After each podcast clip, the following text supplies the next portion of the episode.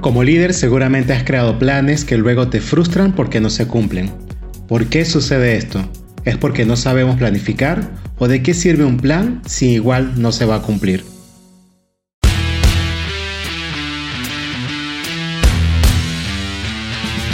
Bienvenidos a Líderes Agilistas. Para alcanzar el estado de ganador requieres de toda la ayuda posible y en este espacio encontrarás reflexiones y herramientas que despertarán el líder que llevas dentro de ti, porque sabemos que todos estamos en el mismo ramo de negocio, estamos en el negocio de lidiar con las personas. Por ello, hemos preparado información y herramientas para establecer cimientos en tu camino hacia el éxito. Sin más preámbulos, comencemos.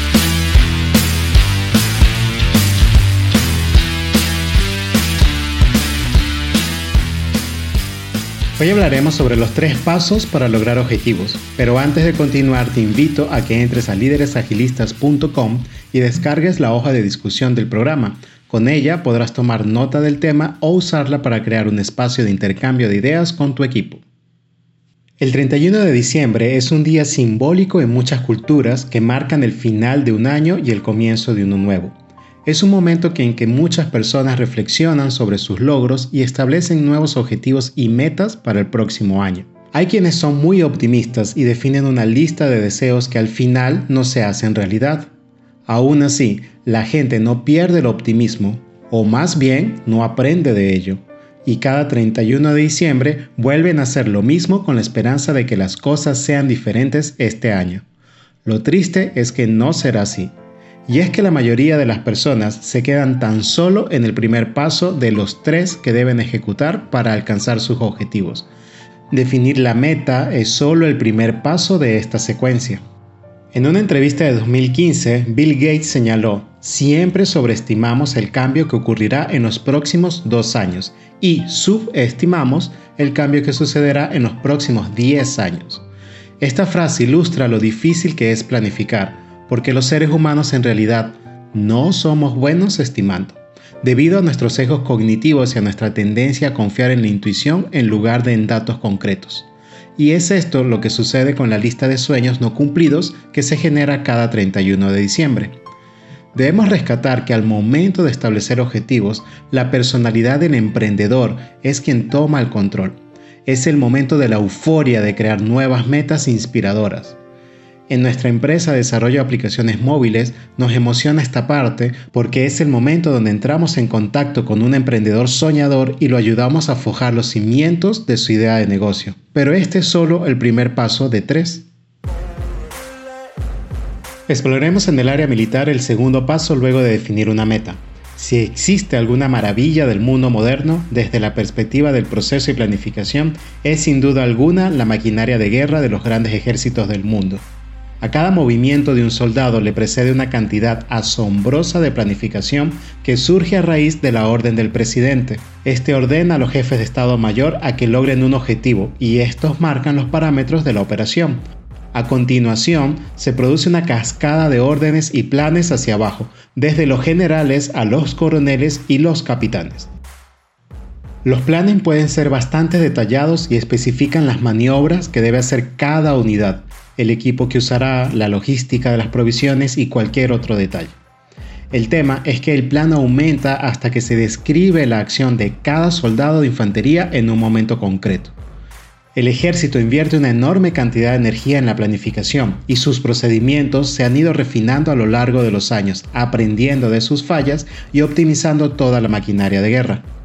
El sistema es una maravilla de la comunicación, alimentada por siglos de conflictos, tecnología avanzada, estrategias de guerra, sistemas de información y muchísimo más, aunque tiene el inconveniente de que, a menudo, los planes resultan ser inútiles en el momento de la batalla. Dwight Eisenhower fue presidente de los Estados Unidos y comandante supremo de las fuerzas aliadas en Europa durante la Segunda Guerra Mundial.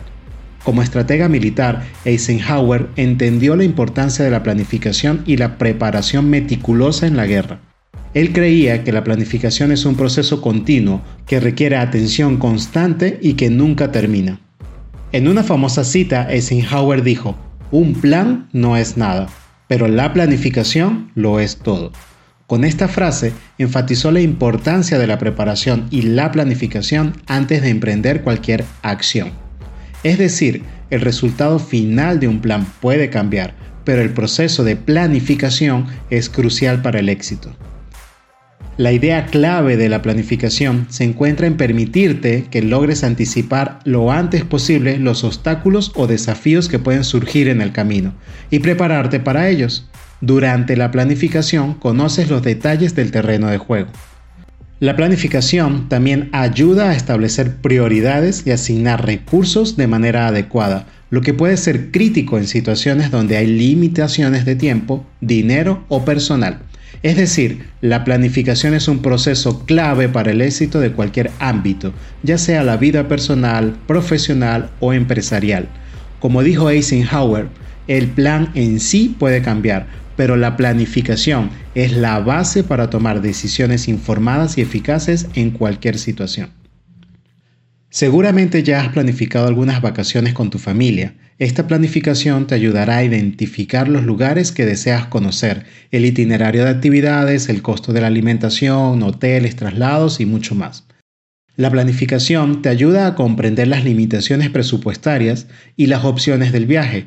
Esta información incrementa significativamente las posibilidades de disfrutar el viaje, ya que sabes qué puedes y qué no puedes hacer y cuáles son tus opciones para luego tomar mejores decisiones. En el primer paso de definir objetivos necesitábamos la personalidad del emprendedor entusiasta para crear objetivos y metas inspiradoras.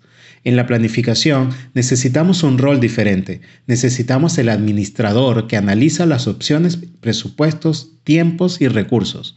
Son dos momentos separados que luego nos llevan a un tercer y último paso de la consecución de objetivos. Como lo explica el coronel Tom Colditz, director de la División de Ciencias Conductuales en la Academia Militar de West Point, él dice, una expresión trillada que siempre utilizamos es que ningún plan sobrevive al contacto con el enemigo. Puede que empecemos intentando luchar de acuerdo a un plan, pero el enemigo siempre tiene derecho a voto. Hay situaciones impredecibles como el cambio del clima, la destrucción de un activo importante o una respuesta inesperada del enemigo. Muchos ejércitos fracasan porque colocan todo el énfasis en crear un plan que se vuelve inútil a los 10 minutos de batalla. Para llevar este ejemplo a algo más habitual, imagina que eres un jugador de ajedrez y le pides a un amigo que tome tu lugar en una partida importante. Durante la preparación previa, describes a tu amigo todos los movimientos que debe hacer y lo colocan en un plan detallado de cada movimiento y posible respuesta del contrincante. Adivina qué va a suceder la primera vez que el contrincante mueva una ficha por sorpresa o use una nueva estrategia que no habían previsto. A tu amigo no le quedará más remedio que tirar por la borda tus planes y confiar en sus instintos para poder tener una oportunidad de ganar la partida.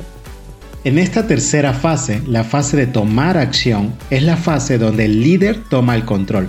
En este momento ya hay un objetivo definido por el emprendedor, un plan creado por el administrador y es el turno del líder que procede a navegar el terreno real de lo que se plantea en el plan. Y es aquí donde muchos fallamos y nos frustramos con los planes creados. Es que los planes no son el terreno real y como lo vimos en el paso 2 de planificar, este sirve solo para prepararte y conocer el terreno, pero apenas entres en acción, tu habilidad de líder que ayuda a navegar es lo que realmente cuenta. Por ejemplo, digamos que planificas cuidadosamente la ruta en Google Maps hacia un destino. Sería una locura manejar el carro tú mismo sin quitar la vista del mapa. La cantidad de situaciones imprevistas como no poder tomar la salida adecuada en la autopista te llevará a tomar acciones no previstas durante la fase de planificación. Google Maps, como buen navegante, recalcula la ruta y te ofrece una nueva hacia el destino fijado. Esto es lo que hace un buen líder navegante para llevar a su equipo a su destino. Adapta sus acciones a medidas que surgen los imprevistos. Lo que lleva a frustrarnos con los planes que no se cumplen es justo esto. Olvidamos el objetivo real de planificar. Es que planificar no es crear un plan perfecto sin fallas. Planificar es una preparación para la acción, haciendo conciencia de los recursos disponibles, pero al momento de la acción, el plan es un instrumento vivo que debe ser ajustado a cada paso. Ser un buen navegante es la tercera y última fase. Primero definimos el objetivo inspirador como buenos emprendedores, luego lo planificamos como buenos administradores y finalmente navegamos como buenos líderes y en cada fase necesitas habilidades distintas. Los objetivos del 31 de diciembre solo llegan al primer paso y por eso nunca se llegan a cumplir. No basta con solo definir los objetivos por muy inspiradores que sean. Por otro lado, muchos líderes se frustran por los planes detallados que casi nunca se cumplen y terminan por abandonar la práctica de planificar. Esto sucede porque no se comprende el objetivo real de planificar. Planificar es prepararte para la acción, no para tener un plan perfecto. En el tercer nivel, el nivel de los ganadores habituales que llegan a sus metas de forma consistente saben perfectamente que necesitan navegar hacia la meta, adaptando sus planes constantemente y aprendiendo de los errores o de las situaciones inesperadas. Si quieres ser un ganador, debes ejecutar estas tres fases con gran habilidad para alcanzar tus objetivos de forma consistente. Si suele frustrarte por tus planes sin cumplir, es muy probable que hayas caído en la trampa de querer tener un plan perfecto, y esto prácticamente nunca sucede. Para llegar a la meta, debes ser el líder que sabe navegar hasta el objetivo, y los líderes así adaptan sus planes de forma frecuente. Por último, solo me queda recordarte que si la información presentada aquí ha sido de valor para ti, comparte este episodio con alguien más o discute el tema con tu equipo. Para ello, hemos preparado una hoja de discusión que encontrarás en líderesagilistas.com. No dudes en contactarnos porque en Líderes Agilistas nos encantaría hablar contigo, ya sea porque quieres sumar tu voz o porque tan solo quieres decir hola. Estaremos felices de que nos contactes. Recuerda ser el líder que todos aman y lleva a tu equipo hacia el éxito. Nos vemos en una próxima oportunidad.